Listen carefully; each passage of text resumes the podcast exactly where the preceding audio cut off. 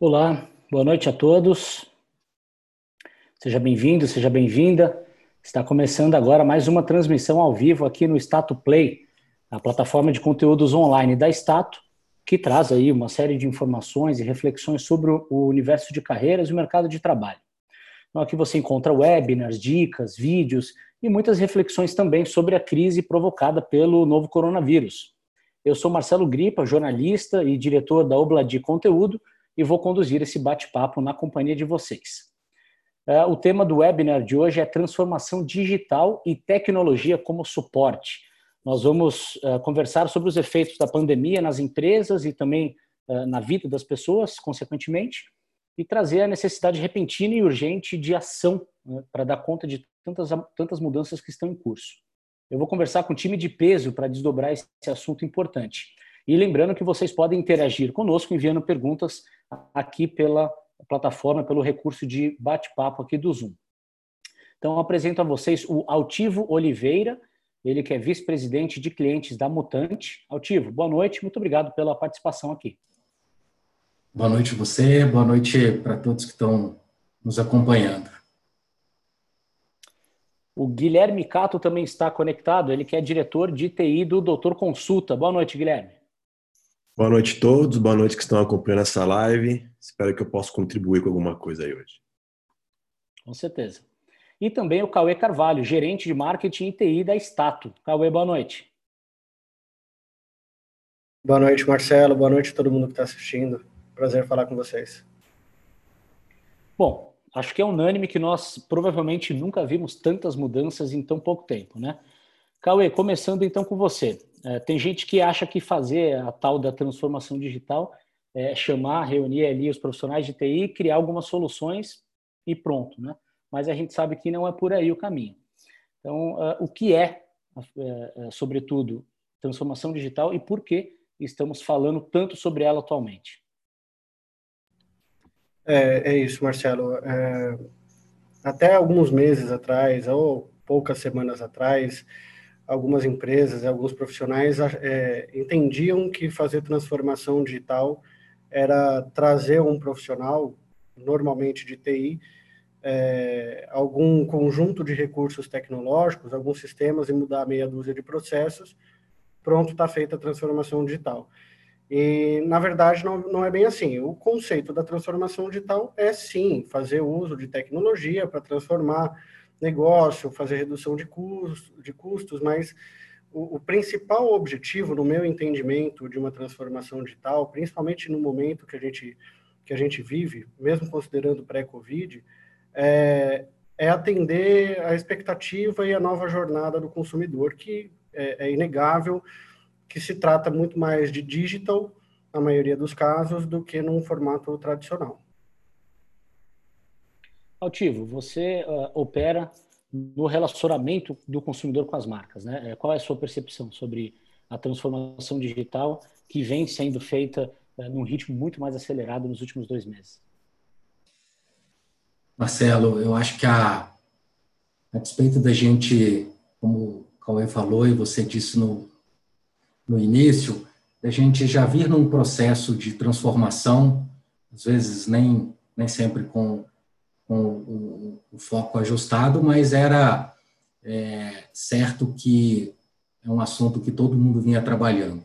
Esse estado de exceção que foi criado com a quarentena, ele fez com que todo mundo colocasse né, o, o trem aí no trilho e, e iniciasse um processo de aceleração da, da, da, transformação dentro da sua empresa, visando, no primeiro momento, resolver essa questão da, da, da logística, né, do, do, do, jeito de se trabalhar. Isso, com certeza, é, acelerou o processo de transformação. Guilherme. É, o tema, a definição de transformação digital sempre é um, uma coisa difícil de explicar, né? Acadêmico odeia o termo transformação digital porque não existe uma definição unânime, né? Várias empresas vêm fazendo aí, principalmente nos últimos cinco anos, grandes processos de transformação digital. Tem aqueles bons como o da Magalu, cases antigos, bons também, como o da Google.com. Porém, é, quando se fala transformação digital, muita gente acha que é criar um squad, criar alguns canais digitais, e cada um acaba meio que atirando para vários lados diferentes, né?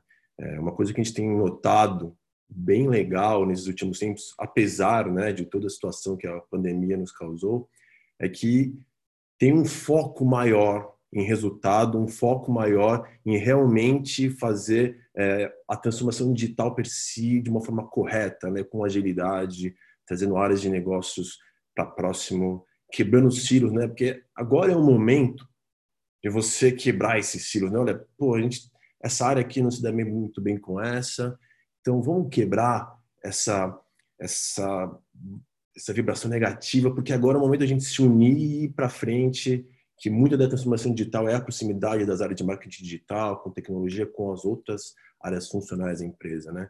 Então hoje é, você vê assim que o pessoal realmente está é, engajado e está focado, né? Eu tenho até um caso assim bem pessoal que é a minha esposa, ela é personal trainer, eu sempre falei para ela dar aula online. Ela sempre falou, putz, aula online, cara, não tem nada a ver, cara.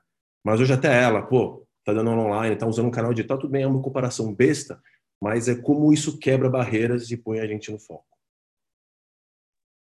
Tá certo. Uh, vocês mencionaram aí que uh, não é um movimento novo do mercado, né? E eu trago para discussão uma informação uh, presente num estudo concluído lá em 2018 que a consultoria McKinsey fez. Naquela época, ou seja, dois anos atrás parece bastante tempo, em função de tanta coisa que está acontecendo, menos de 30% das empresas tinham sido bem-sucedidas no processo de transformação digital.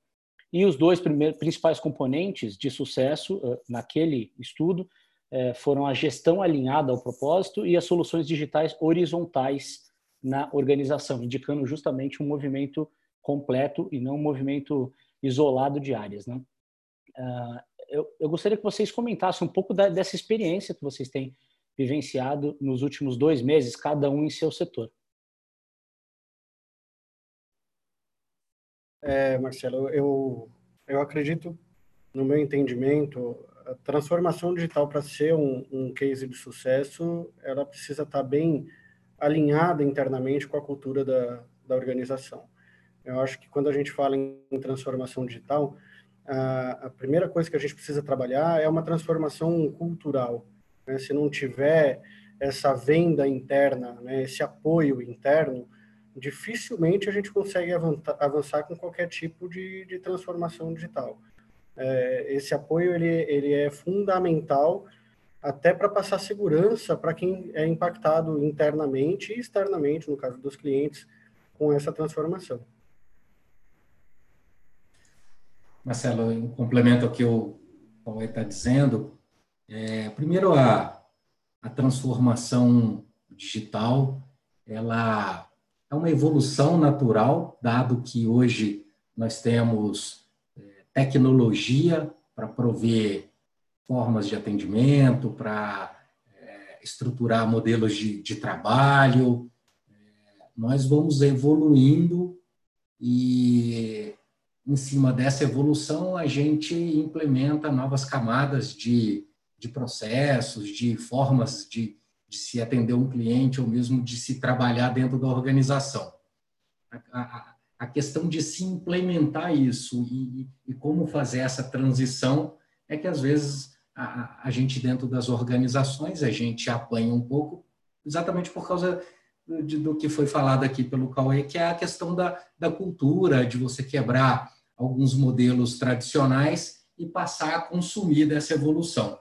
Então, o que a gente tem visto é que as empresas estão fazendo, outras estão nascendo nesse modelo novo, e aí talvez elas consigam acelerar alguns processos, mas é, é, é para mim, alguma coisa muito natural de, de, de evolução mesmo que nós temos que fazer em cima das tecnologias e das possibilidades dos novos canais que foram nos apresentados em função da, das plataformas tecnológicas conseguirem nos prover isso, né?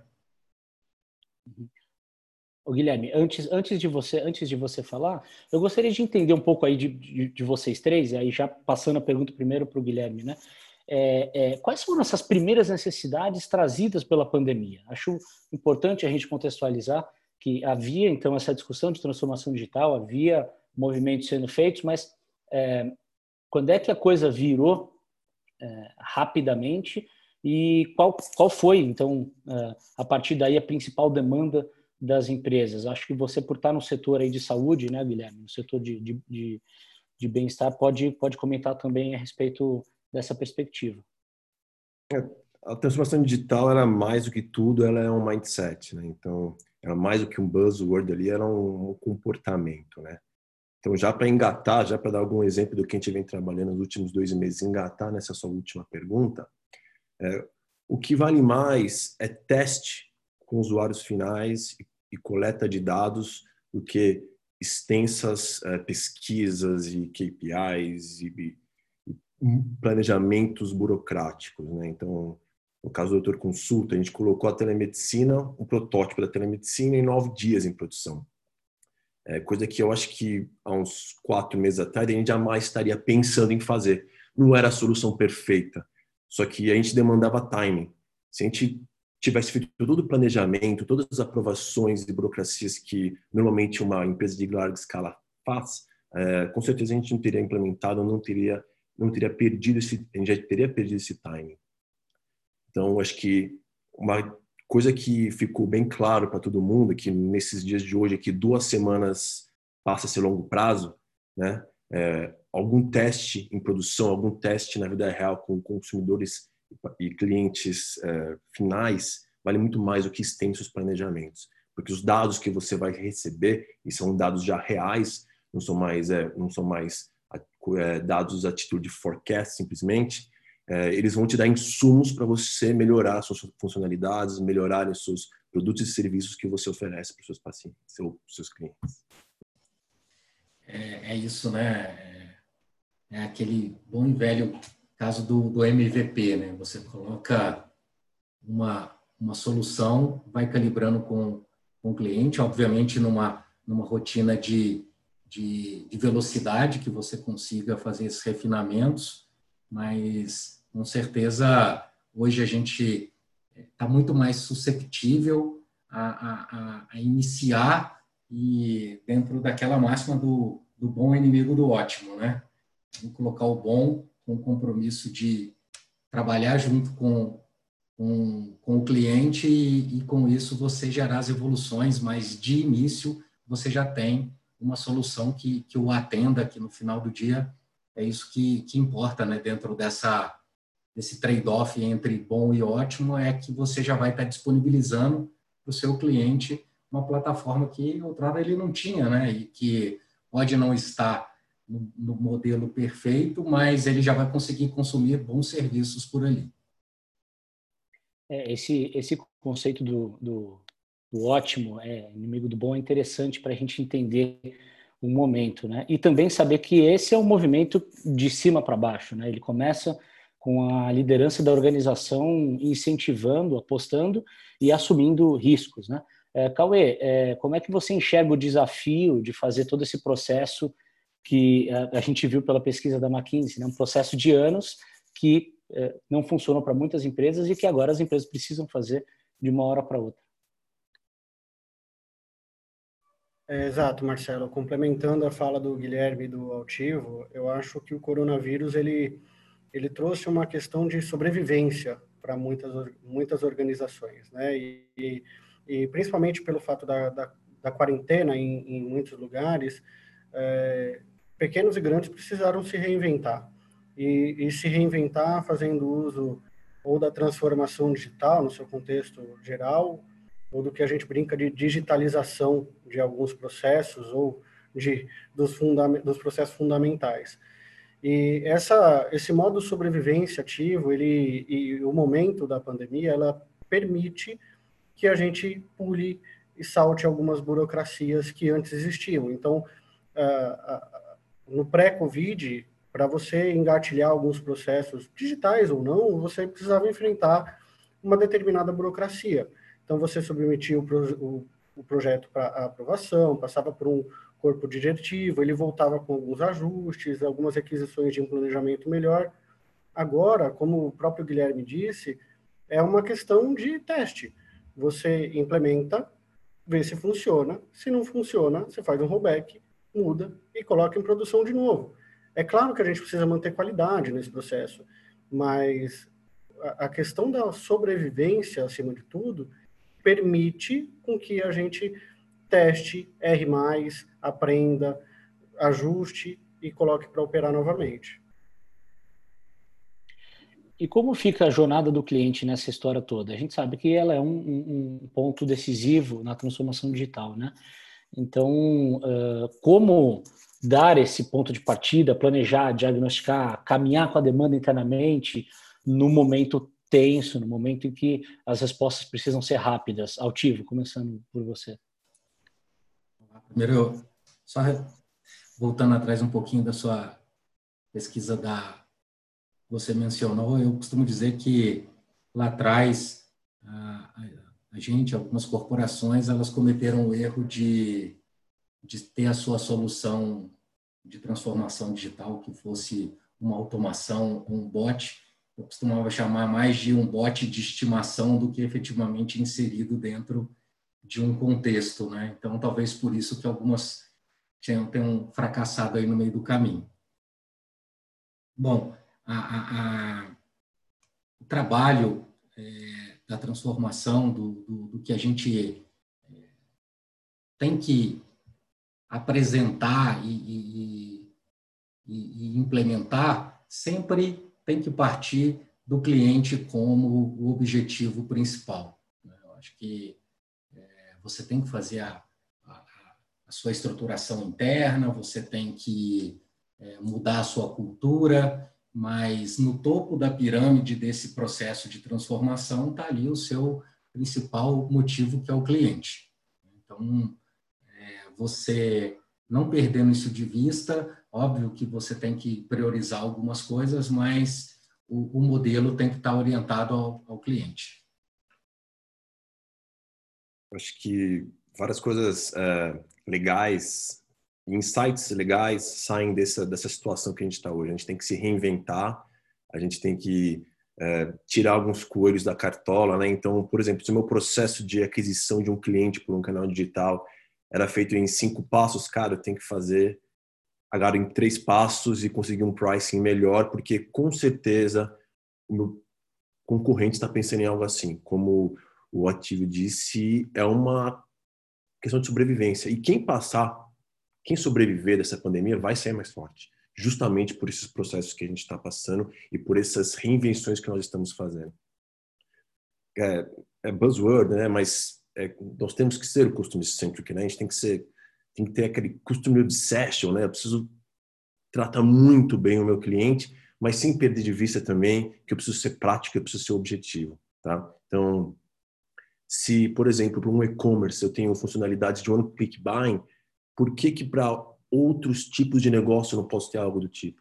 Que barreiras que eu tenho que, que eu tenho que, que eu tenho que quebrar? Que tecnologias que eu tenho que reinventar?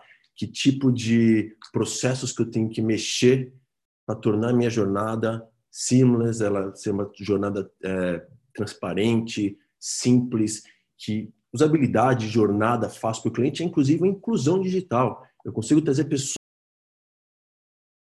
não tem influência em, em canais digitais, a conseguir fazer uma compra, a conseguir operar um canal digital, porque eu tenho uma ótima jornada, essa pessoa não precisa de assistência, ela é independente. Então, colocar o cliente no centro e a partir daí você desenhar a sua jornada e sua estratégia, isso já era é, uma obrigação de qualquer empresa fazendo transformação digital e agora, é, além de uma obrigação, ela tem que entrar na cultura e na veia das empresas. Eu, eu brinquei mais cedo, eh, acho que com o próprio Guilherme, sobre metodologias ágeis que, nesse momento, talvez elas não sejam mais tão ágeis como precisariam. Né? Então, a, a, metodologia Scrum, por exemplo, você vai colocar post-it na parede, vai rabiscar tal, vai criar teia de aranha e, e aquele processo não sai dali. A, agora, o que resta é realmente tentar e como eu disse anteriormente, tentar, testar, errar, voltar para o laboratório e isso tudo em, em, paralelo, é trocar a roda do carro com ele em movimento. É, e exatamente por causa disso, o elemento humano é imprescindível nesse momento, né? É, eu queria entender com vocês aí que tem times, enfim, que é, é, é precisam conectar e alinhar essa necessidade de resposta rápida. Como é que tem sido o, o tato, como é que tem sido a resposta, enfim, qual a melhor forma de conduzir esse tipo de processo uh, junto com as pessoas num distanciamento social? Quais são os desafios que estão envolvidos nesse processo todo? Marcelo, é, eu costumo dizer que sempre, sempre me, me dou como exemplo, né? esse exercício da gente se transformar, ele, ele hoje está é, tá sendo, tem nos cobrado diariamente e nós temos que é, trabalhar isso com nossas equipes. Nós temos pessoas nas mais diversas situações, né? E eu sempre me dou como exemplo, eu não, não nasci né, consumindo tudo que a gente tem hoje, então eu brinco que às vezes você vai num, vai sair para ir num show, né, numa condição normal aí, eu ainda sou daquelas pessoas que eu vou procurar o papelzinho para imprimir, né, o ticket lá. Eu penso, é, a primeira coisa que vem no meu mindset é, vou pegar aqui o ingresso, é, ainda é para mim uma situação desconfortável você ir em algum evento sem um papelzinho para apresentar na bilheteria. A minha filha tem 19 anos e ela nem passa pela cabeça dela. Né? Então, a gente tem, e eu ainda tenho o meu pai lá na frente, né, que aí ele tem limitações maiores ainda do que as minhas. Então, o primeiro trabalho que a gente tem que fazer dentro das organizações é saber que a gente é, tem pessoas em, em, em, diversas dessas fases e, e como você entregar conteúdo e trabalhar a gestão para que elas acelerem rápido esse, esse processo e consumam dessa tecnologia toda. Né? Então, é isso que a gente vem fazendo dentro da empresa. A empresa, obviamente, eu sou facilitado, porque a, a nossa empresa, por essência, ela é uma empresa transformadora, então a gente tem muitos profissionais que já têm esse mindset, mas mesmo assim, quando a eles você ainda submete uma, uma condição abrupta, você tem que dar suporte, você tem que aparecer como é, é, é, não só a liderança, mas a, a, aquele time que, que monta ali metodologias e trabalha internamente para a gente adequar rápida e, e, e, com sucesso dentro desse modelo novo.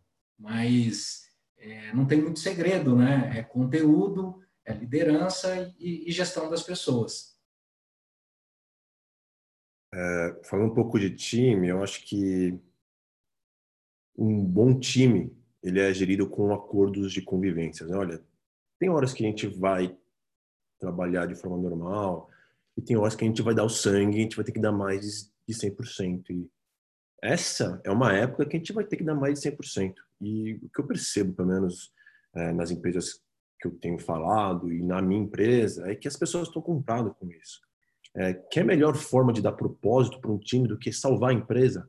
Ou numa missão como a do Doutor Consulta, que é salvar vidas, salvar mais vidas ou salvar vidas, inclusive em momentos que não temos é, atendimento presencial, a gente tem, vai, ter, vai ter que vir uma operação para telemedicina.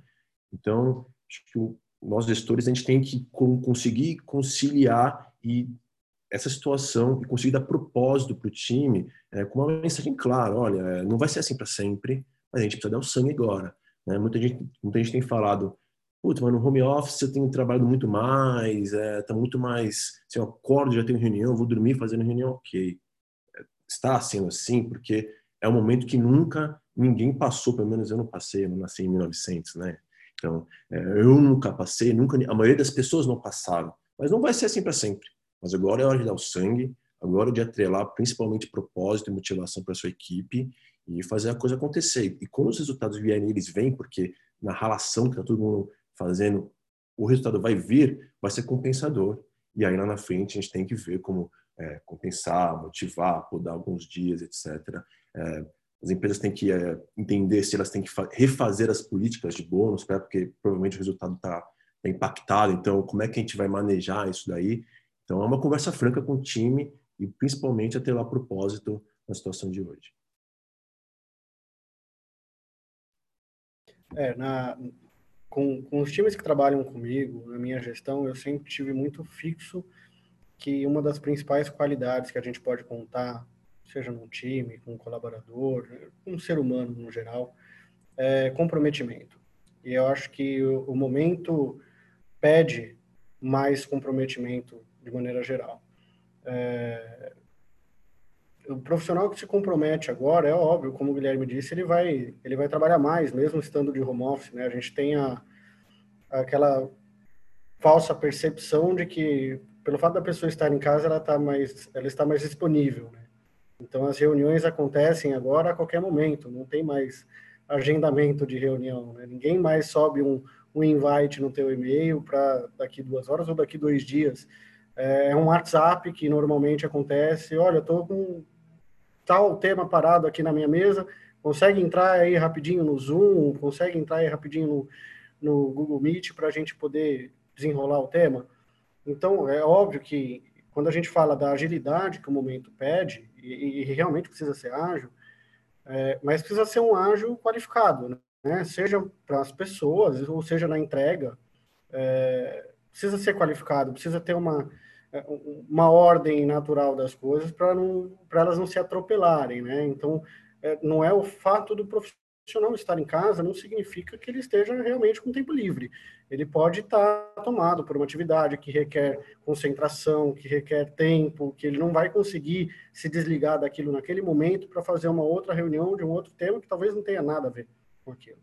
Então, aí de novo complementando a fala do Guilherme, o comprometimento é essencial. Eu acho que as pessoas, os profissionais principalmente, que conseguirem sobreviver a esse período de crise, é, eles vão sim, com certeza, sair mais fortes, mas eles precisam ser comprometidos e eles precisam ser compreensíveis também. É um momento, de novo, né? Eu falei no começo do nosso papo que muitas empresas estão no modo sobrevivência. Isso requer que a gente se doe um pouquinho mais, que a empresa se sacrifique, mas que os profissionais também se sacrifiquem de certa forma.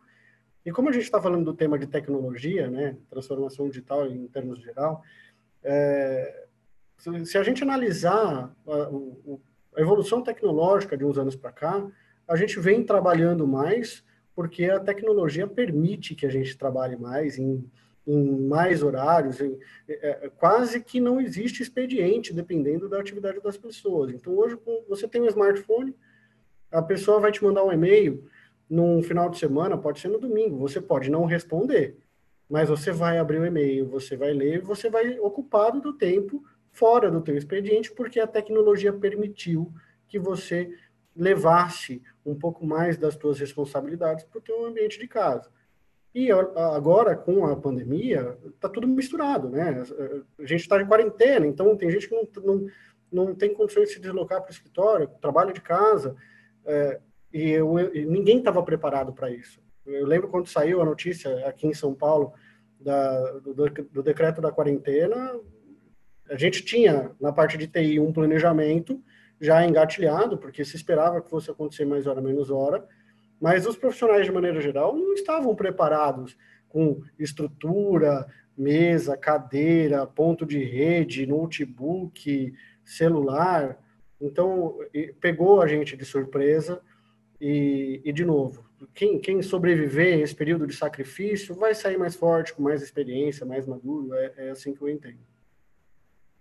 É, mas é, é impressionante a, a, nossa capacidade né, de de, de, de mudar, é, a despeito de, de ser um momento é, bem triste, né? Pessoas estão vindo a óbito, a gente está passando toda essa transformação em cima de um, de um princípio que, que não é nada louvável, né? Mas, é, mesmo guardando essas, essa, essas questões aí, você consegue ver como a gente muda muito rápido.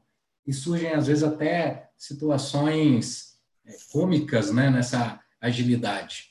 É, quem não se deparou aí com a situação onde você está conversando com alguém por, WhatsApp, e aí a pessoa fala, olha, você pode falar? Aí você fala assim, posso. Ela te manda um link né, de um sistema para fazer uma conferência. Né? Você estava esperando uma simples ligação e a pessoa te mandou um link. Mas é alteração, e um negócio muito rápido e a gente vai absorvendo, então acontecem essas situações que você se depara com, com, com coisas até certo ponto cômicas, né? É mais é, confortável o link, né? Você não precisa ficar segurando o telefone, né? Você pode mexer, muito mais confortável. É Exatamente. Uh, uh, bom, já que, já que nós estamos falando sobre pessoas, comportamentos, enfim, a importância do elemento humano, tem uma pergunta do Rubens Prata, que é o CEO da Stato, sobre esse assunto. Né? Ele, ele comenta aqui que a, a transformação digital ela simplesmente acontece, né? ela não, não foi pedida, é, é, porque acontece uma necessidade e a gente tem que implementar. Né? Então, a questão dele é como as áreas de TI e RH juntas podem acelerar esse compromisso e não permitir retrocessos através da resistência natural das pessoas.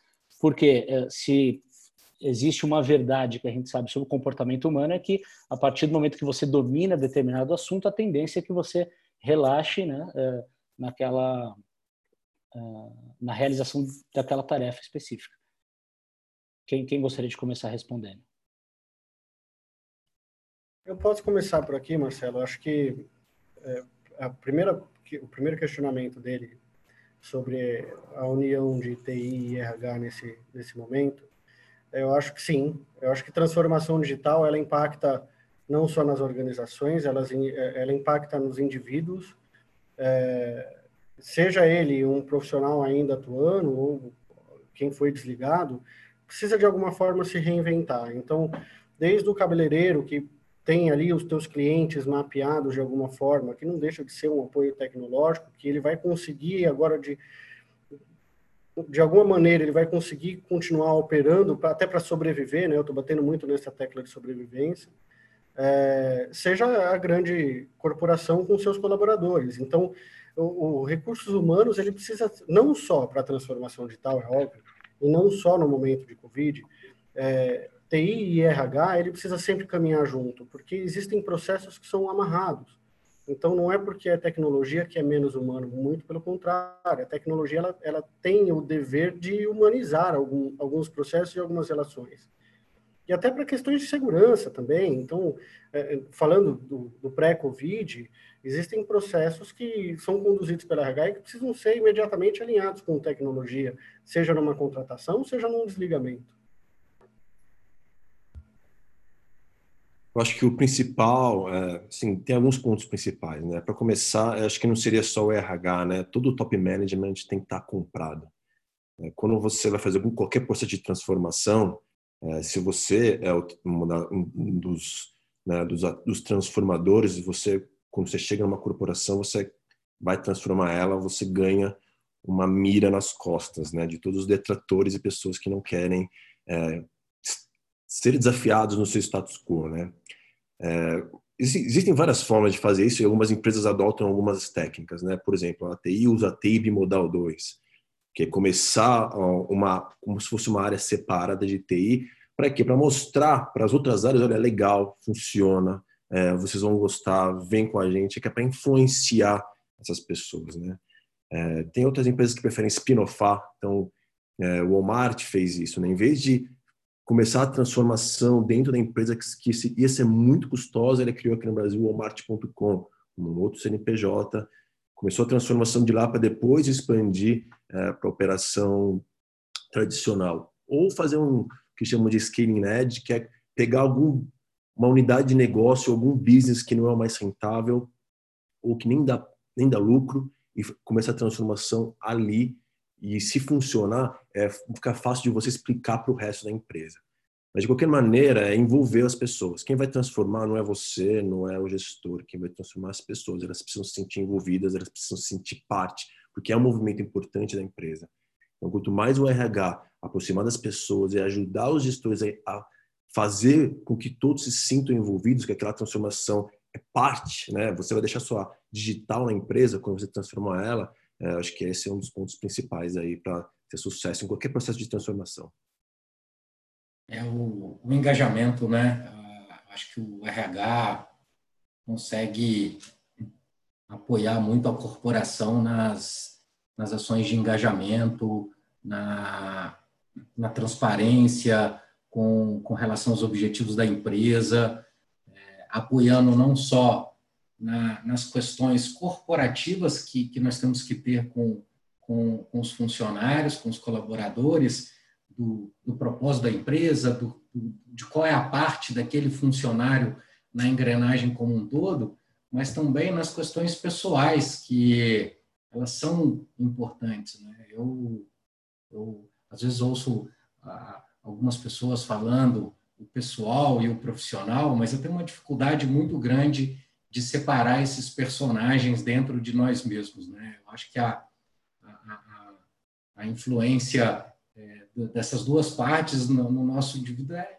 é uma só. Se eu estou bem pessoalmente, eu, porventura, consigo ter resultados profissionais, o contrário também, se eu estou mal, eu, eu, eu posso é, gerar impactos. Então, o, o, RH, junto com as unidades da empresa, seja TI num processo de transformação, seja outras unidades, ele, nesse papel de nos apoiar, engajar as pessoas e, e cuidar do, do, funcionário, e mais do que nunca nesse momento de, de quarentena, esse papel de apoio para as questões pessoais, né, para algumas quebras que a gente tem, é, é fundamental a, o RH.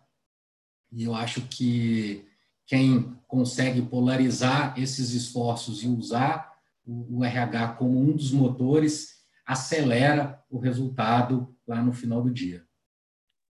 Tá certo. Nós temos mais perguntas aqui no chat. Tem mais uma pergunta do Rubens que eu vou deixar para o final, porque ela está conectada uh, com o assunto de encerramento aqui do nosso do nosso webinar. E tem uma pergunta também do Márcio Valério, que ela está bastante conectada também com esse assunto que a gente está falando, que é qual o primeiro passo para quem pretende se desenvolver para ter oportunidade de recolocação de carreira. É, o Cauê deixou bastante claro aí o, o, o modo sobrevivência, né? ou seja, as necessidades que as empresas têm hoje, é, seja internamente, quanto tanto quanto externamente, de uh, se adaptar às condições de mercado, então de ter comprometimento, de ter flexibilidade, uh, de ter resiliência. E, e, eu acho que essa crise do coronavírus ela traz um, uma grande lição do que o mercado vai esperar dos profissionais daqui para frente, né? Eu tinha, eu tinha prometido para mim mesmo, Marcelo, que eu ia, não usaria o termo novo normal, mas eu me vejo obrigado a usar o termo novo normal. É, e aí, para responder a pergunta, é, os profissionais eles vão precisar, de certa forma, se digitalizar, tá? Fazendo uma brincadeira com o termo. É, novas ferramentas estão surgindo, novos processos é, tecnológicos estão surgindo. No, pego sempre como exemplo o setor educacional, principalmente ensino fundamental, ensino médio, que estão precisando mais do que nunca um segmento extremamente tradicional precisa se reinventar, fazendo é, uso e, e, se apoiando em ferramentas tecnológicas. É, os professores, que são profissionais também com esse viés tradicional, eles vão precisar se adaptar. E aí, quando a gente fala do momento pós-Covid, é, é, e aí vem a brincadeira do novo normal, é, eu acho que a gente não perde essa não, não, perde esses skills. A gente precisa manter na verdade a, alguns processos é, outros vão se manter naturalmente óbvio e isso vai resvalar nos profissionais. Então é, quais são os primeiros passos para se desenvolver? A minha sugestão seria vamos atrás de ferramentas tecnológicas o que, que tem, tem sido usado no mercado de apoio nesse processo durante o coronavírus, que é o que tende a ficar no novo normal. Então, as reuniões estão acontecendo muito mais via Zoom e os profissionais tradicionais estão acostumados a usar o Skype. Vamos, vamos navegar um pouquinho no Zoom, vamos brincar um pouco, não precisa ser no, no, no quesito profissional, vamos fazer uma brincadeira em família, vamos chamar o parente para se ver via a ferramenta, que é o que as empresas estão usando, então, acho que o segredo é, é se, manter, se, é, se manter atualizado sempre, e no cenário que a gente está vivendo, é com o uso das ferramentas que estão é, pintando como tendência é, para apoiar durante esse período da pandemia. Aprendizado contínuo, né? a capacidade de, de, de trabalhar mais por, por jobs, por serviços específicos. Acho que a gente vai perder um pouco aí aquelas frases do tipo eu sempre fiz isso, eu sempre fiz essas coisas, eu sou especialista nisso. Talvez as pessoas comecem a ser é, especialistas em, em, em, se adequar rápido àquela necessidade e atacar aquele problema, né? e não mais eu só faço esse tipo de atividade. Então, é, o primeiro passo é talvez desenvolver a capacidade de se reinventar muito rápido, e não é por causa da, da quarentena, né? de se reinventar sempre, de ganhar curva de aprendizado nas coisas, porque eu acho que dentro desse novo normal, a gente vai ter que ser cada vez mais flexível e trabalhar por, por uma oportunidade, por uma atividade dentro de um ecossistema, às vezes, que você nem você não, não, não está perto da pessoa, mas você tem que colaborar com ela ou com, com um time. Então, é, é, é fazer exercícios mesmo de, de se adaptar a esse modelo de jobs, de colaboração, de rápido aprendizado.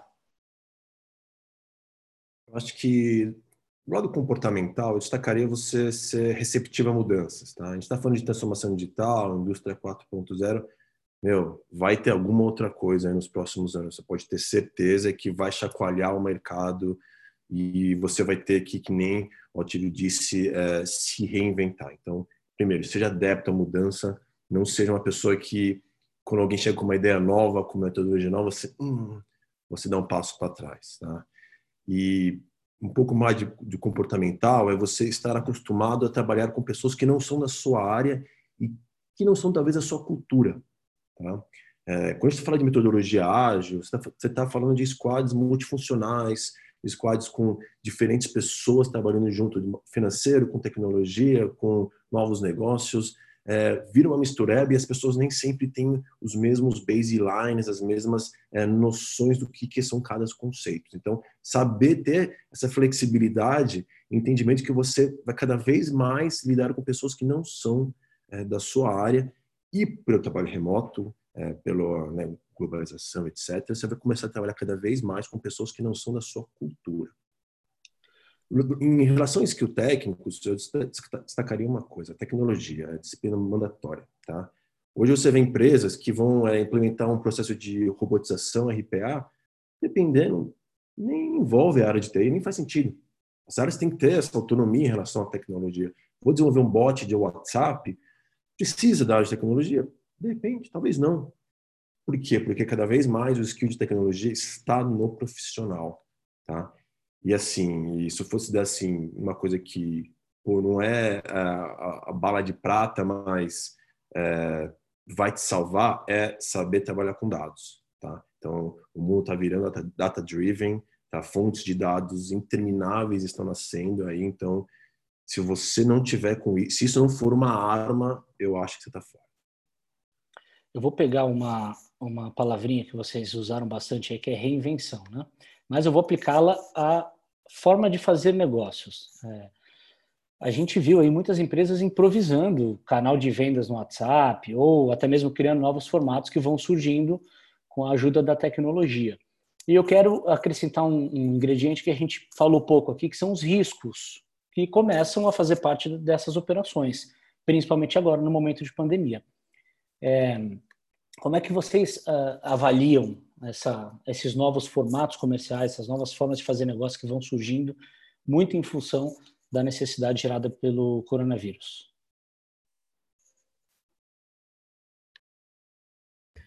Marcelo, eu acredito que o risco ele precisa ser sempre compartilhado. É, quando a gente fala, de novo, do modo sobrevivência, é, se não tiver compartilhamento de risco, não tem ganho.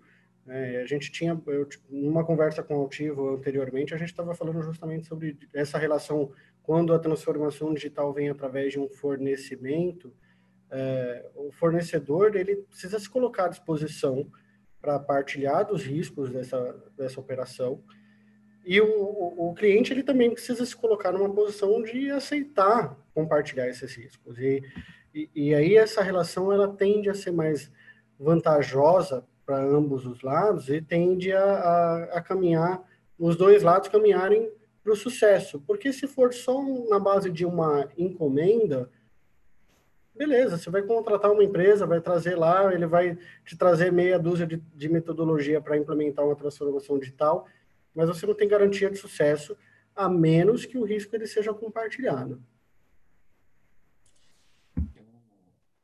Tem um fit sensacional, o Marcelo, com, com a empresa que eu trabalho, isso é, é uma benção né, em, em alguns pontos mas tem um item da empresa que é um dos valores, que é aquele que eu me identifico muito e, e, e sempre que eu posso eu repito, que é a verdade é inegociável. E nesse momento de, de mudanças e que a gente tem que tomar riscos, é, colocar isso na mesa e principalmente conseguir ter ferramentas para você calcular o risco né, para que as coisas não sejam feitas de forma é, imprudente, é, é, o que tem acontecido, é o que, é, que a gente tem que fazer, e, e com isso você evolui, né? você calcula determinado risco em, em, conjunto ali, fornecedor-cliente, obviamente que é, nós estamos, nós estamos suscetíveis a, a trabalhar com esses riscos em função da, da necessidade, né? Como você citou, é, eu sou uma empresa que eu tenho que ter um, uma equipe de vendas e eu não estou conseguindo colocar essa minha equipe de vendas num balcão para conversar com o meu cliente, eu tenho que criar uma forma alternativa de utilizar esse, esse profissional, de abrir um, uma possibilidade é, do meu cliente entrar em contato comigo e mesmo que eu não esteja tão preparado dentro do, das questões tecnológicas, eu tenho que calcular o risco ali e ir para frente. Eu tenho, inclusive, como uma questão até a gente é, ser capaz de gerar atividade para um profissional que provavelmente iria ficar parado e com isso a gente conseguir equilibrar um pouco mais essa questão do, do, do desemprego, do desligamento. Então, é, o momento ele é propício porque nós estamos um pouquinho mais acessíveis a, a mudar, mas nós temos que dividir e calcular o risco. Ele estando calculado e de forma muito transparente, é, tem algumas coisas que vieram aí, o Cauê falou, ah, todo mundo vai querer ter a sua base de clientes, independente do porte da empresa, ou até mesmo se você for um, um, um profissional liberal ou um MEI, você vai ter o seu CRM, porque vai ser imprescindível que você é, tenha alguma forma de contato com ele já guardada ali e de contingência né, para situações como essa. Então, quem, quem não tinha está tá sendo levado a, a fazê-lo de uma forma muito rápida e, obviamente, daqui para frente, todo mundo vai ter o seu CRM, vai ter as suas formas alternativas e, principalmente, vai contingenciar a sua atividade. Acho que estou super comprado com o que o Cauê e com a disseram. É, faz total sentido, tem um pouco a adicionar. Só fazer um pequeno comentário aqui.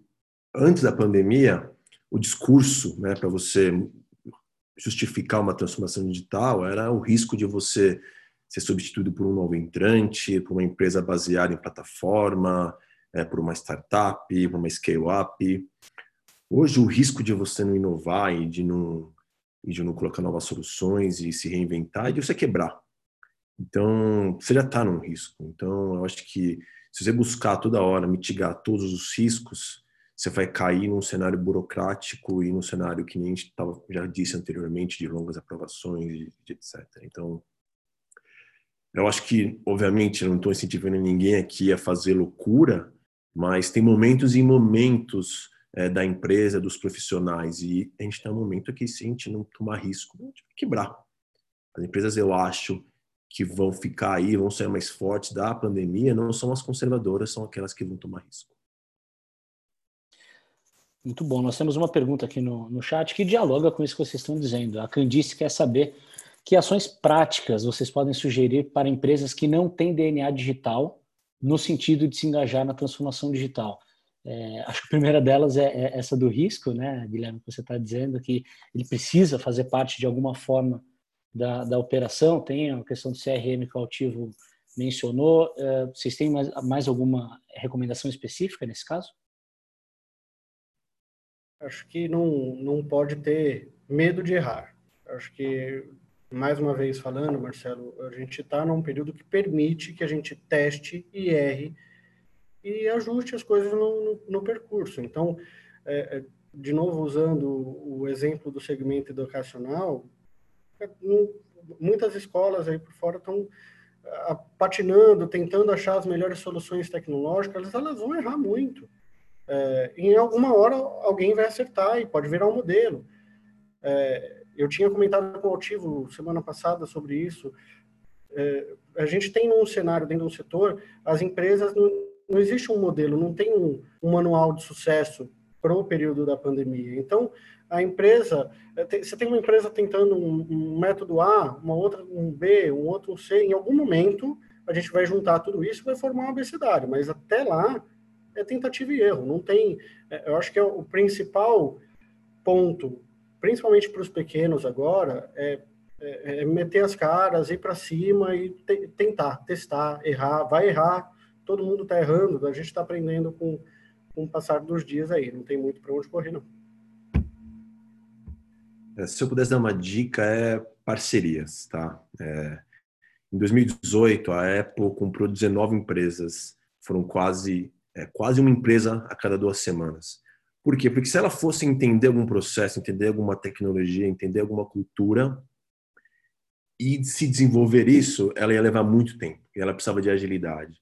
E hoje em dia tem muito parceiro no mercado aí com DNA digital, com DNA transformador, com DNA ágil. E quando você traz para dentro um parceiro como esse, você não traz só o serviço e o resultado final, que seria, por exemplo, um desenvolvimento. Você traz também a expertise, a experiência, a vivência com outros clientes. Então você está alinhado, assim, e obviamente tem de tudo, né? Tem parcerias que não são legais, caras que só sabem vender, mas tem muita coisa boa no mercado também. É... Então eu acho que vale a pena você é, fazer parcerias e, sim, ser de certa forma humilde, né, cara? Tô precisando de sua ajuda, tô precisando transformar aqui a minha empresa. Eu acho que é, vai ser muito mais rápido eu trazer alguém para fazer parte da minha cultura do que eu reinventar a minha cultura. Até lá, eu provavelmente, não sei se eu estou vivo. É isso.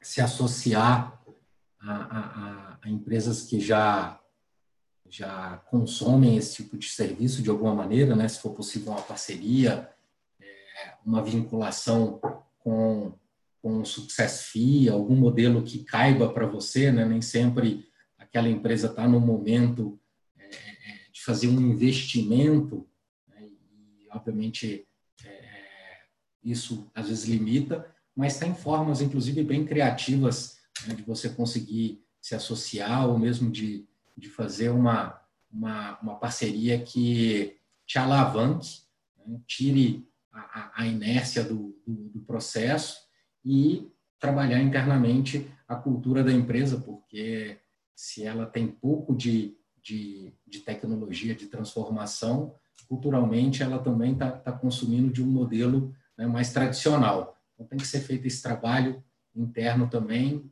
conjunto, para as duas coisas poderem alavancar e, e vir para um, um, mundo, né? Porque isso não é uma não é uma dica, não é uma uma, uma aposta que a gente está fazendo. Né? Isso é para onde o mundo está indo. Então você vem junto, né? ou quem não vier vai, vai realmente ficar para trás, né? Como quando a gente olha aí para trás por outros movimentos, N empresas é, de todo tipo de porte e às vezes até consolidadas ficaram pelo caminho, foram atropeladas aí pelas mudanças. Né? Essa mudança já aconteceu ou arrisca, vai, faça parceria, faça associações, mas tem que ir porque é, é, é para onde as coisas já foram, né? Isso aí. Uh, bom, nós estamos nos aproximando aqui do final do nosso bate-papo, passou super rápido. É, e, Altivo, eu vou pegar esse, esse eh, como gancho, o que, o que você está dizendo sobre uh, futuro, tendências, para onde as coisas iam, e fazer uma pergunta que é inevitável. Né? seremos de fato mais inovadores daqui para frente ou voltaremos a nos preocupar com isso apenas quando a próxima crise bater a porta? E aí agora eu então é, complemento a questão com a, a, a pergunta do Rubens, que quer saber se haverá alguma perda significativa das conquistas e retornos aos modelos tradicionais.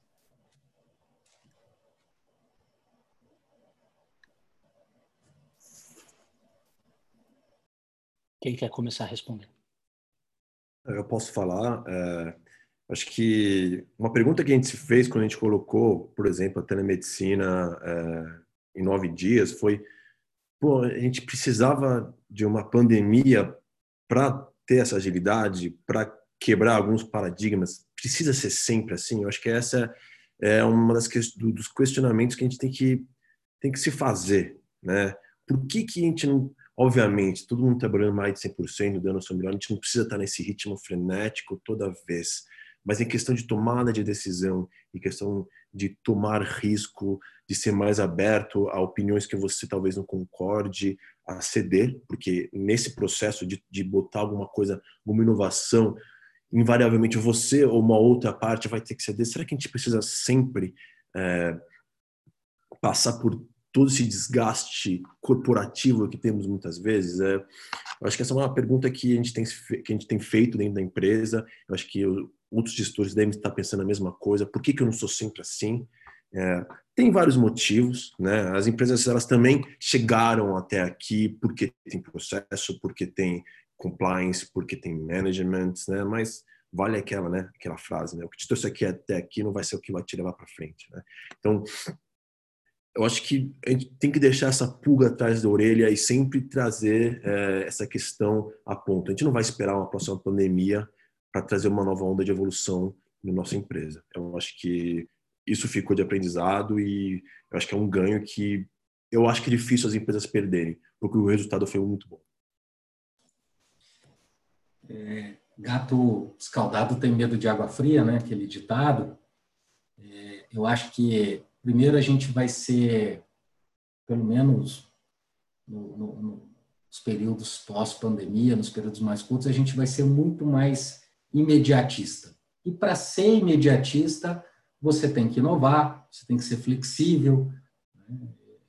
Não vejo num primeiro momento que a gente vá fazer orçamentos anuais, planejamentos de dois, três anos, logo pós-pandemia, nós vamos ficar muito imediatistas. E essa necessidade de estar ali imediato vai fazer com que a gente consuma inovações. Então, respondendo diretamente à pergunta, eu acho que a gente vai ser muito mais inovador, até porque, como o Guilherme falou, a gente aprendeu que é, a gente pode inovar em, em parcelas pequenas e, e, e, próximas umas das outras, né? inovar sempre. Então, o imediatismo, para mim, vai trazer isso, Marcelo.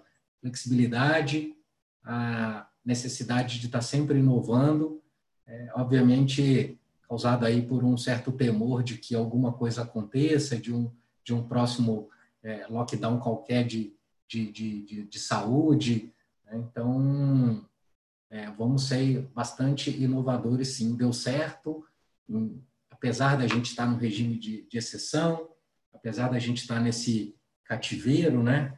É, a gente fez muita coisa, muita coisa que era impensável aí nos momentos iniciais, foram realizadas, é, todo mundo inovou, então a gente pegou o gosto pela inovação é, na sociedade e daqui para frente eu acho que isso vai ficar assim.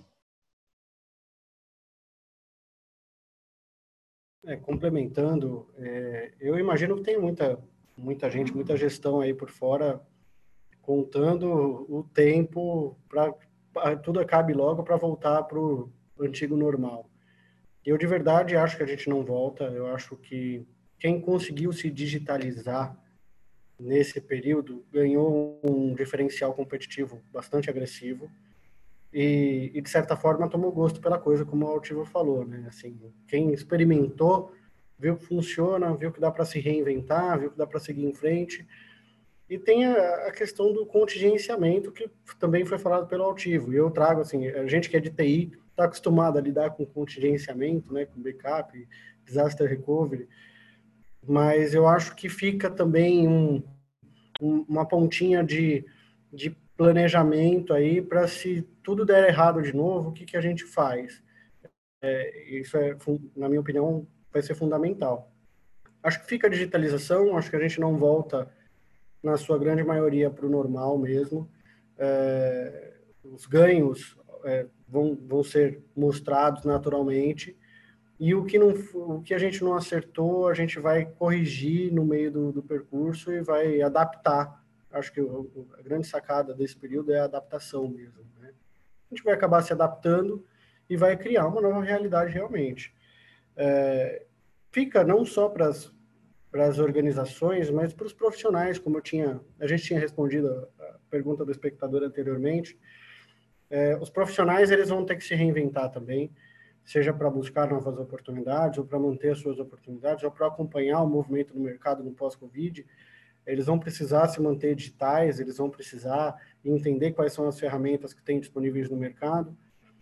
E eu acho que acima de tudo fica, acho que uma palavra de esperança, né? Assim, vai passar, vai passar, a gente vai vencer isso, é, vai dar certo e vamos tentar tirar a, a, as melhores lições aprendidas nesse período. E aí fica o contingenciamento, a digitalização, a tentativa o erro, desburocratização de alguns processos.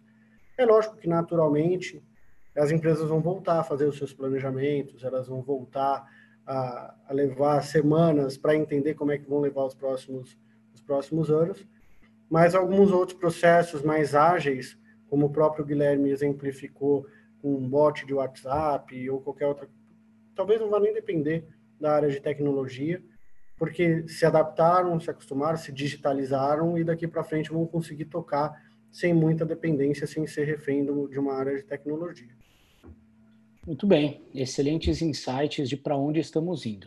E com isso chegamos ao final do nosso webinar Transformação Digital e Tecnologia como Suporte, aqui no Stato Play. Quero agradecer imensamente a participação do Altivo Oliveira, vice-presidente de clientes da Mutante. Obrigado, Altivo. Obrigado você, gente. Uma honra participar. Contem sempre comigo aí. Muito obrigado também ao Guilherme Cato, diretor de TI do Doutor Consulta.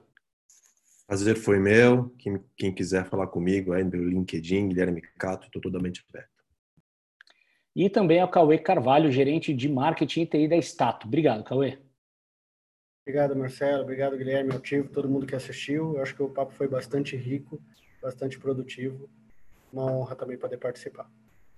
Com certeza. Eu quero agradecer a vocês também que nos acompanharam aqui nessa última hora, enviaram perguntas, demonstraram bastante interesse de entendimento uh, dos próximos passos no, no, mercado de trabalho, tanto para as empresas, né, os planejamentos estratégicos, quanto para os profissionais que estão, que estão em busca de recolocação profissional, que estão querendo simplesmente entender todas essas mudanças. Lembrando que este webinar ficará disponível na plataforma do Status Play para consulta posterior, então, se vocês quiserem rever esse conteúdo, basta acessar que ele estará disponível. É, eu sou Marcelo Gripa, quero agradecer, então, novamente a todos vocês e a, e a pela realização deste webinar. Muito obrigado a todos, boa noite e até mais.